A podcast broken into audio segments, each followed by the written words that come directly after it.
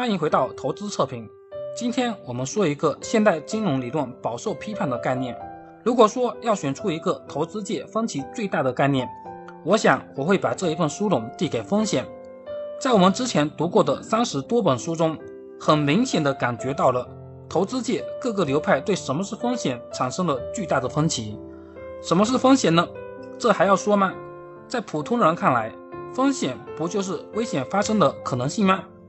其实这个概念还真要界定清楚，而且还真不容易界定。就像我们都感觉知道时间是什么，但是普通人根本无法说出时间的本质一样，风险这个概念也一样。在巴菲特、查理芒格、约翰伯格等人看来，风险就是本金损失的可能性。不过在学院派看来，这样的认知显然是非常的初级。啥意思呢？在他们看来，不能用数学语言进行描述的概念都是不精确的。学院派们用这样的理念攻克了物理、化学等学科后，他们的双手便伸向了金融学和投资学领域。当然，在此之前，他们也对经济学进行过猛烈的轰击。用数学语言来描述经济学，这无疑是个很大的进步。不过，在七十年代后，有经济学家也抨击经济学专业的毕业生们擅长用各种数学模型来分析经济，可是他们连自己分析的是什么都不知道。也就是说，滥用数学模型的后果就是失去了常识性。那么，被数学插一脚的投资学有没有面临这样的问题呢？显然也是这样的。学院派其实看不上巴菲特那种选股方法，并不是因为嫉妒，而是因为巴菲特的方法难以复制。不能复制的现象，对学院派来说和不能重复实验的结果一样，这显然是不能接受的。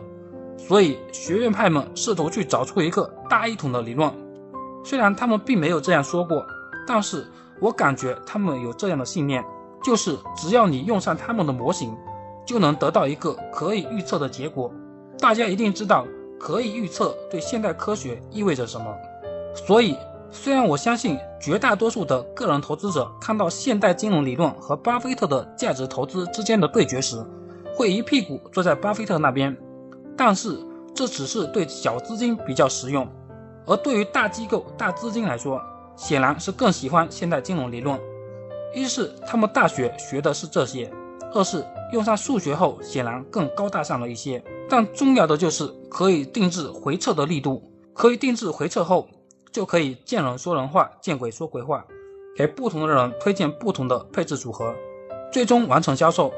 这样的理论能不受他们喜欢吗？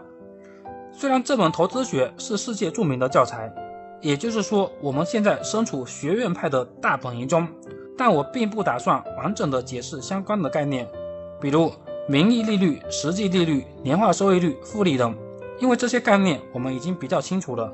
用数学公式精确的算一遍，对投资者帮助并不大。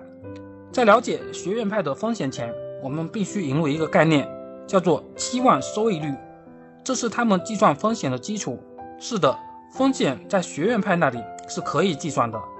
期望收益率看起来很简单，但是股票和基金怎么能知道收益是多少呢？没事的，学院派的牛逼之处在于他们采用了概率分布的方法。他们设定四种可能的市场表现的概率，分别是大好、好、差、很差，然后计算这四种情况下期望收益值，最后用统计公式计算出该股票指数基金的预期收益率。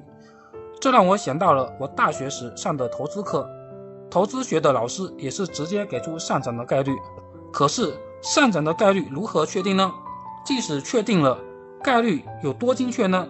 投资依靠一个假定的概率，这怎么敢的？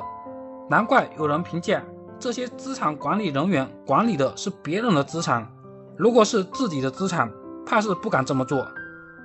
计算出期望收益率就可以用来计算风险。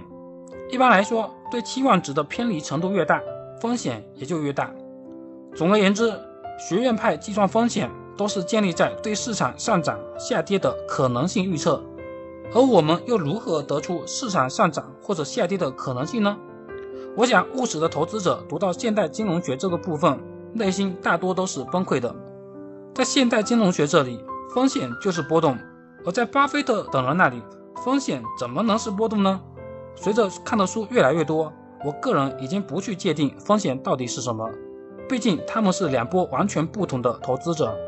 资金管理机构需要用现代金融学这套理论定制组合的波动性和预期收益率，这样看起来就可以给不同的人制定不同的投资组合。其实这是符合现实意义的。我们不能期望每个人都去学巴菲特那样的选股方法，而现代金融学用统计学知识解决了这个问题。每周一本投资书籍，带你树立正确的投资理念。美好投资从阅读开始。